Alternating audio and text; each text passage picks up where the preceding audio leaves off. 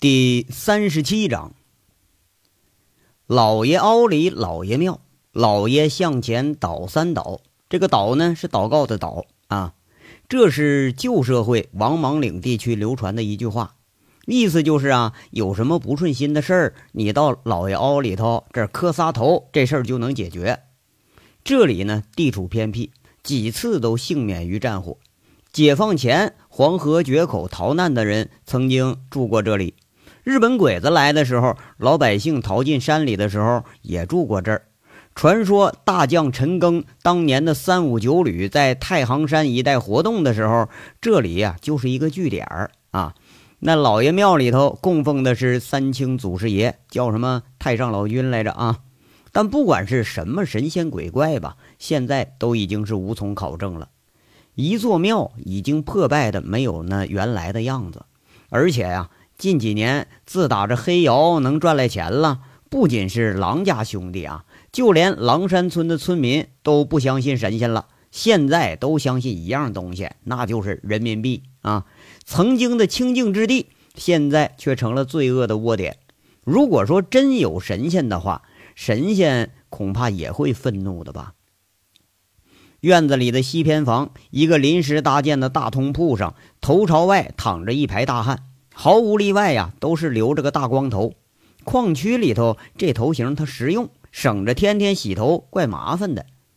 这里头呢，有村里头游手好闲的二流子，有狼家兄弟容留的外地人，估计啊是有什么案底，有家难回了。狼家兄弟这两年养的这个班底可不少，满打满算，如果说加上外地来看煤场的，估计得有个六七十人。黑窑里头出了什么事儿啊？省外煤场上有什么事儿？但凡是花钱摆不平的，都得靠这帮人解决。不过呢，这个办法也不错，帮着郎家兄弟撑起了偌大的家业。要是真说起来啊，现在这些事儿那都是无可厚非的。不仅是在凤城，在全国哪个地方，那有钱人他不得培养几个好使唤、听话、能办事的狗腿子呀？不管是保镖、司机还是小弟啊，那性质他都是一样的。但是在狼家还有一个不同的任务，就是得看好了这帮黑子啊。这帮都是被强行关起来的矿工，有时候吧，还真有些胆儿大的就敢豁出命来往外跑。没有这帮人，那还真就不行。有一位哲人曾经说过：“每一笔巨额的财富后面，都隐藏着罪恶和血腥。”如果把这句话放在狼家兄弟身上的话，那还得再加上一个形容词：赤裸裸的罪恶和血腥。如果此次不是偶然的发现了黑窑背后的玄机，谁又能想到如此发达的文明社会里头还会有如此原始野蛮的罪恶呀？就在这座庙里的正殿，三四十个全身煤黑的矿工横七竖八的躺了一地。一年到头啊，就是这样被黑窑主这么给关着。平时呢，人员分成两班或者三班，哎，去下井挖煤去，干活有定时，出煤有定量，出不够量，干不够时辰，吃不上饭不说啊，还得改吃那个皮鞭和棍棒。不是说没有人想到过说跑，但是跑了的无一例外都给抓回来了，有的呢还被狗给咬的是遍体鳞伤。有的回来之后，那就是奄奄一息了，然后就被这一帮子凶神恶煞的人拖着，也不知道给送哪儿去了。这一帮子矿工们呐，最长的拘禁了一年有余了，最短的也有几个月了。下过煤窑的呢都知道，窑底下瓦斯、潮气、粉尘，这是三大害。干过三年的啊，要是没病没灾，那你也照样死得快。这没有任何防护和安全措施的井下作业，一个壮劳力，即使死不了，将来也得落下浑身的毛病。雨停了，风住了，潜伏在庙外的战术小队蓄势待发。今天仿佛老天他也要开眼了。一大早上啊，刚从外头解手回来的那个长脸大汉，就听着外面那个越来越响的狗叫唤。这迷迷糊糊就骂一句：“他妈的，这俩牲口啊，又他妈咬起来了！这他妈一公一母怎么跟两口子似的，天天闹腾呢？三儿啊，你去看看去，把他们给叫回来，别到时候跑远了，一会儿还得找去。哎，我我可不去，你去吧。昨晚上睡觉比较晚的小三儿啊，迷迷糊糊说一句：“哎呀，你快去吧啊，别惹狼哥生气。狼哥这两天可不高兴。你小子昨天都没看好黑子，都让跑了。今天你好好表现一下子。”哎呦，我操，倒霉呢！那小三儿一听这话，他倒也在理呀，糊里糊涂起来就往外走。按理说吧，平时六点那就都起床了。可这段时间，这又是炸矿，又是查封，风声太紧，弄得这个小黑窑他根本开不了工。一帮人这就闲着没事儿，一天天窝在这儿了。那帮被关的矿工那是更惨，整天被锁在大殿里不让出门，吃喝拉撒是都在那大殿里头，每天就倒屎倒尿时候能出来给你放会儿风。塌了只鞋子的小三儿啊，吱呀一声推开了偏房的门。外边呢，杨伟听着脚步声，瞬间确认这是一个人。他又把枪插回腰里，向另外一边的人一打手势，俩人是蹑手蹑脚的靠近了庙门。小三儿一拉门，刚出来半截身子，就觉着一只大手卡住自己脖子，跟着呢，那嘴又被另一只大手给捂个正着，还没等反应过来，就给拖着到了庙墙根底下了。一只黑洞洞的枪口就顶在他自己脑袋上，这小三儿一下子是睡意全无，两只大眼睛惊恐地看着来人。郎志勇在什么地方呢？那小三儿呜呜两声，指了指东偏房。看守的一共有几个人啊？杨伟问了第二个问题。他放开小三儿的嘴，不过还是捏着下巴，以防不测。呃，十十十十五六个。那小三儿很艰难的说了一句：“到底几个？”杨伟的手是一加力，他再一松：“我我昨天来的，我也弄不清楚。大哥，你别杀我啊！”小三儿是觉着疼入骨髓，张口惊恐的在这求饶。看守都住在哪儿呢？在在西屋呢。那黑子呢？杨伟又问一句。这一说黑子，凤城的小黑窑都知道什么意思，就是外地的矿工。在在大殿呢，有几个人看着？没人看，门锁着呢，放着狗呢。杨伟得到了需要的信息，手上一加力，捂着嘴，一个手刀切在了后颈。这小三儿软软的躺下了，他晕了。佟思瑶远远的看着杨伟他们几个抓了个活口，问了几句就把人打晕了，看样这是要突进去了。这情景啊，看他自己那都有点兴奋了。跟着哈。杨伟又是一连串几个手势，杨混天一看明白了，你攻西屋，我攻东屋，你四我四，留一个后背。说时迟，那时快，杨伟轻轻地推开了庙门，几个保安像魅影一样闪身而进，分组蹲在了东西偏房的窗口。这西屋的门呐，它是虚掩着的，而东屋这门它还关着呢。杨伟这时候。再单手合掌做了一个切的动作，那意思是下手。东屋这边啊，杨伟他们两个保安同时就撞向了门，那年久失修的木门一下子就塌在一边了。杨伟和另一个蓄势待发的保安在撞门的同时冲进了屋，两个撞门的跟着也冲进去了。西屋这边，杨混天直接带人冲进了虚掩的门。三个保安大喝一句：“不许动！谁动打死谁！”粗粗这么看了一眼，就看见墙边竖着的枪支。一个保安这就过去抢枪去，被窝里头惊起的大汉这是乱作一团。一个呀，把枪放在炕头的那个枪口就伸了出来。眼疾手快的杨混天直接就是一枪，刚跃起的那人跟着枪响向后扑去，脑门上绽开了一朵血花。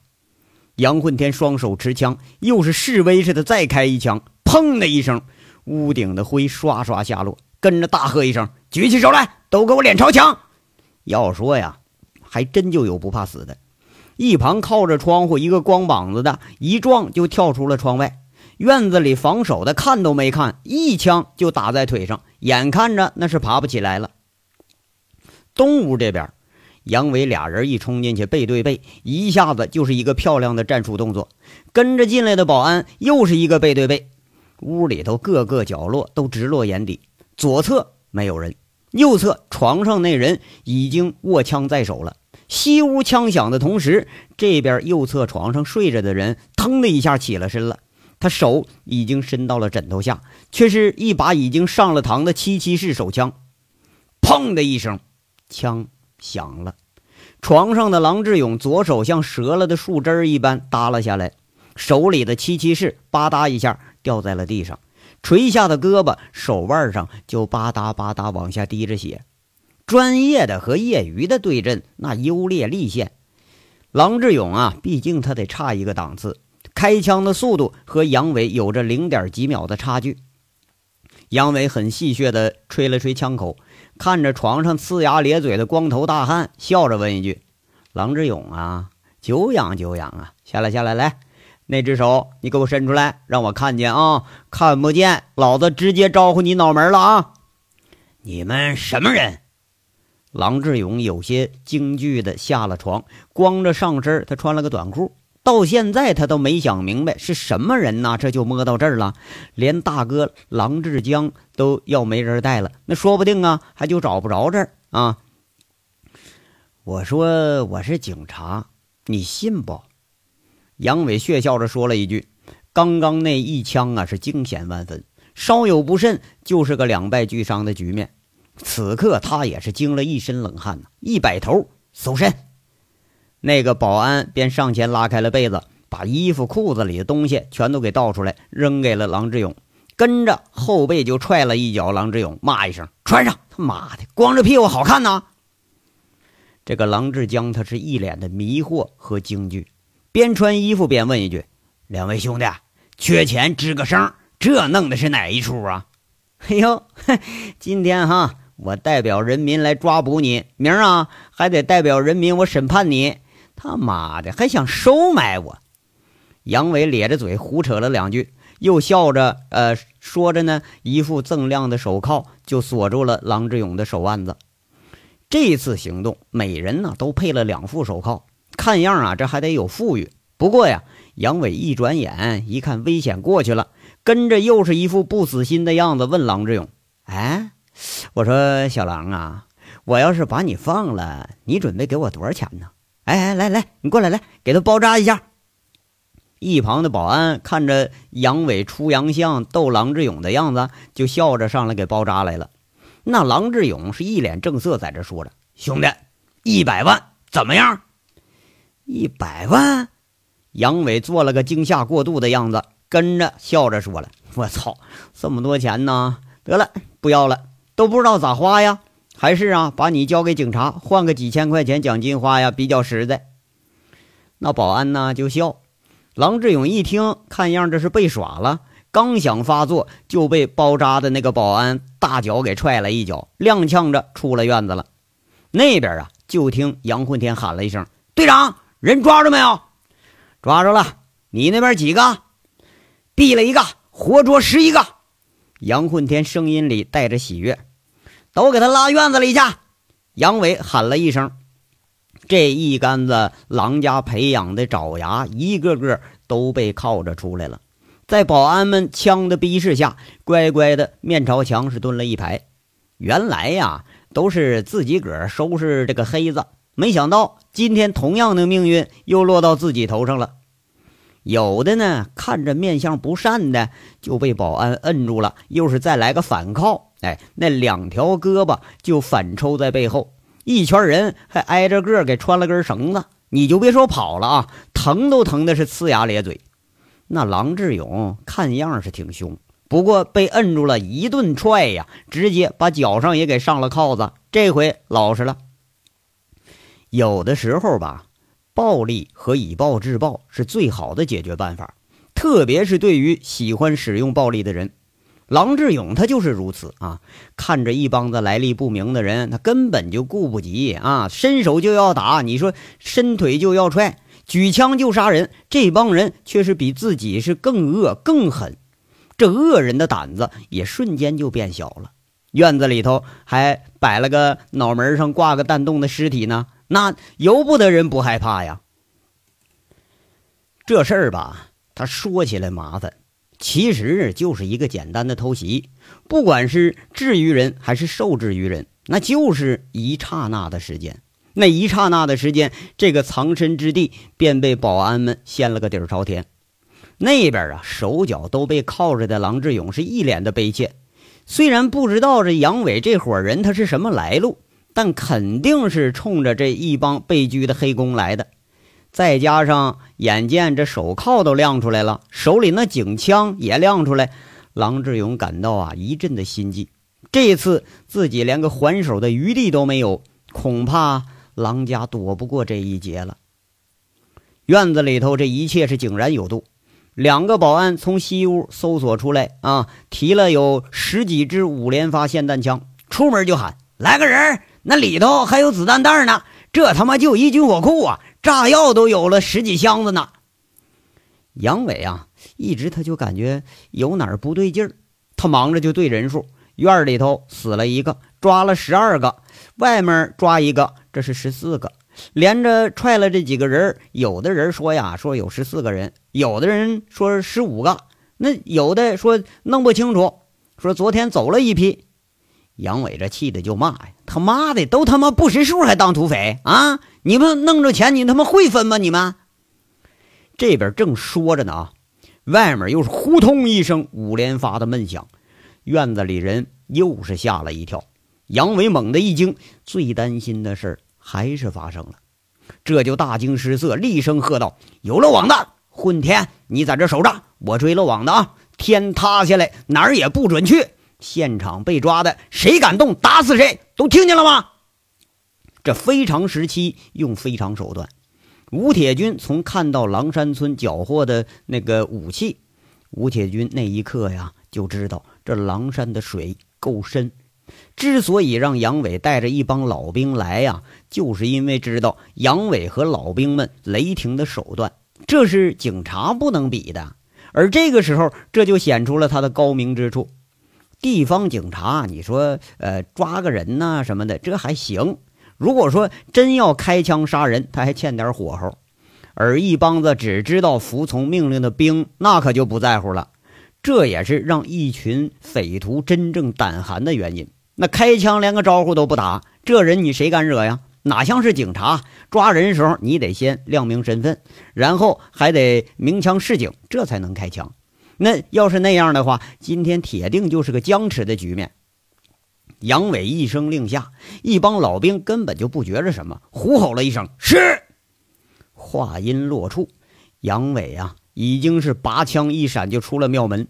清晨的山坳里头，明显的看到了佟思瑶那身影，已经朝着岭上跑过去了。杨伟一急，也跟着就追了上去。杨伟冲进庙门的时候啊，确实就漏了两个人。这在山里头雨后的清晨，那是出来打山鸡最好的时间。哎，找个草丛里头，你扔块石头，扑棱扑棱能飞出来好几只。那霰弹枪一放，有时候吧，山鸡要飞得密。一枪能打下两三个，那都说不准。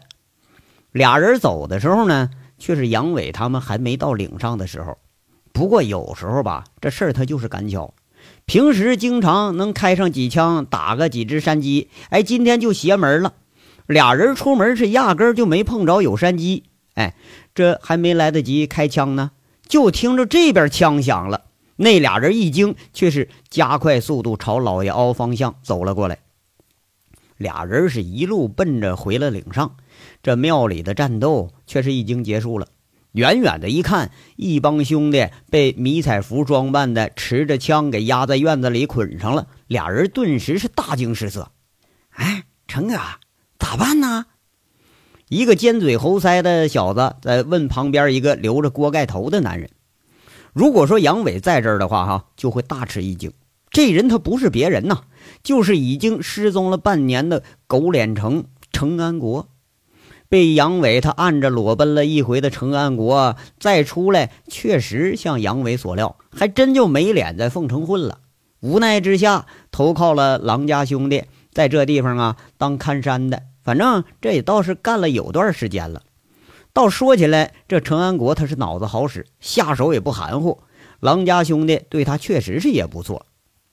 妈了个逼的，肯定是警察来端老窝来了。这狼家兄弟啊，都太黑，迟早得有这一天呐。鱼头兄弟，咱们溜啊，不他妈管他。程安国把烟头一扔，说了一句：“要说呀，跟郎家那就是互相利用。你要说真卖命，他出这个价还不够呢。”哎，行。哎呀，成哥，我我那钱我还塞铺底下呢。这叫鱼头的呀，是后悔不迭呀！一大早出来，还真没想到这能出事儿啊！这鱼头呢，他名叫于右成，也是郎家容留的一个潜逃的犯人，在这儿是有一年多了。他到这儿啊，还是程安国给牵的线呢。妈的，还顾得上那玩意儿？等会儿，等会儿，望远镜给我。程安国瞬间就看到从东屋出来个人，那人的走路、呃姿势什么的都特别像他一个刻骨铭心的仇人，无时无刻不想杀之而后快的仇人。为了这个人，他才落到了这般境地。一架望远镜这么一看，那人可不就是杨伟吗？这狗脸成那个脸色啊，就有点煞白了，就连旁边的鱼头都感觉他那个心在咚咚咚直跳。隔了半晌，这程安国说一句：“鱼头啊，你自己走吧，哥不陪你了。”不是咋了这又啊？于右成赶紧问他：“那是哥的仇人，我他妈做梦我都想收拾了他。在凤城我根本斗不过他，今天在这儿碰上了，我要再不跟他了了这个仇，怕是这辈子都没机会了。”程安国一看着杨伟，咬牙切齿的在这说着：“哎，是警察不？屁！他妈的一个流氓！恶棍杨伟，听说过没？啊，他要是警察，那老子就不叫安国了，这就真当国安了。我就，哥，你不走，我也不走。我有事你罩着，你有事我不能自个儿跑。哎，咱俩呀，能有个照应。那于右成倒也挺义气。其实啊。”在道上讲义气的人不少，哎，特别是到了危难的时候，多个朋友，说不定还真就多了条活命的路。大家相互帮帮衬着，那总比一个人孤军奋战强吧？就枪他也多一条，不是吗？哎呀，谢了啊，兄弟！嘿，我操，那里边还埋伏了俩，亏是没下去。这程安国一不小心呐，望远镜就扫到了佟思瑶和秦三河的藏身之处。这俩人趴在土堆后头，正对着庙门，从上往下一看，看的那是真真切切。这人什么什么什么来路呢？啊，妈了个逼的！哎，郎家兄弟这次是完蛋了啊！外面有埋伏，那就有人跑也都给干翻了。哎呀，这可闹心！哎。成哥，这咋干呢？干不过呀！这里头妈七八个人，外边还藏俩，硬拼拼不过。这个鱼头同志啊，有点就担心了。他妈的，进了山还不咱们说了算呢？这么的啊，你朝那俩埋伏的开一枪，然后你就跑，你明我暗，把他们引到岭后。那地方林子大，他们是铁定找不着方向，一个一个收拾他。程安国瞬间就定了个计划。那老林子呀，上次跑了个黑子，钻里头三天都找不着出去的路，那正是杀人越货的首选之地。哎，好，哎呦，这这有点远呢，怕射程不够啊。于右成一目测，足足有个七八十米远。这俩人藏身之地呀，离那儿已经超出了五连发的有效射程了。哎呀，没事儿，你开一枪，他们准来。就杨伟那性子，铁定第一个来干了他，咱们一直向南出省界。程安国这又是一句。那于右成一看程安国如此的肯定，那也是放心不少。走到明处，朝着秦三河和佟四瑶藏身的地方，呼通就是一枪。此时啊，庙里枪声已经停了，庙里庙外的人都被突如其来的枪声给吓一跳。几个超出射程的那个枪杀，还打到了秦三河旁边，那更是吓得秦三河抱着脑袋打个滚只怕是第二枪再给干过来。佟四瑶回头一看，剑岭上大约有一百多米那地方有个人影一闪，这就进了荒草了。一举枪已经是出了射程了，他根本就没多考虑，娇喝一句：“三河，你在这等着，我去追人去。”那秦三河一咕噜就爬起来，拔出杨伟刚发的手枪，在那喊：“我我也去！”却没想到啊，佟思瑶一脚就踹在秦三河小肚子上，厉声喝一句：“等着，别过来啊！”说着，他两腿如飞，向着岭上就穿了过去，丝毫不见被狗咬过的痕迹。这边啊，留下秦三河被踹的呲牙咧嘴，捂着肚子在那骂：“妈了个逼的！警察都他妈属狼的，翻脸不认人！亏得老子刚才还给你活血包伤口了，早知道让狗咬死你个小老娘们！哎呀，哎呀，哎呦，这这小老娘们出手真黑！哎呀妈，这踹死老子了！”刚捂着肚子好了一点啊，这功夫一看杨伟又冲出来了，这杨伟过来就问：“三哥，怎么回事？”哎呦，那岭上有人开枪！秦三河捂着肚子，指指佟思瑶跑去的那个方向。杨伟一看呐，还能看着背影呢，顾不得看这个秦三河了，马上转身就向佟思瑶那方向追。哥呀，你等等会儿，等会儿，我也去。那秦三河忍着疼就站起身来，拔着枪啊，又要上。今天那好不容易受血沸腾一回是吧？手里这回拿的货真价实的真枪，那要不开两枪，对不起自己不是吗？杨伟是一下子停下了脚步，差点啊和跟上来的秦三河撞了个满怀。就见杨伟两道眉毛一挑，恶狠狠的一个脚绊，秦三河是又摔了个四脚朝天。本来吧，杨伟习惯是扇嘴巴子，不过呢，手里拿着枪不方便。只好咱用绝招了。秦三河一倒，这杨伟啊，呃，拾起刚发给秦三河那把枪，又是厉声喝着：“找死！你给我滚一边去啊！敢上来，我他妈先宰了你！”说着，他又是大步如飞的窜着往岭上跑去。这秦三河被踹的是七荤八素啊，苦着脸半天才坐起来。妈的，今天咋的了？这是啊，怎么都跟我过不去呢？俩队长正好一对狗男女，没一个好东西，就就么欺欺负老实人。哎呀，哎他妈妈的呀！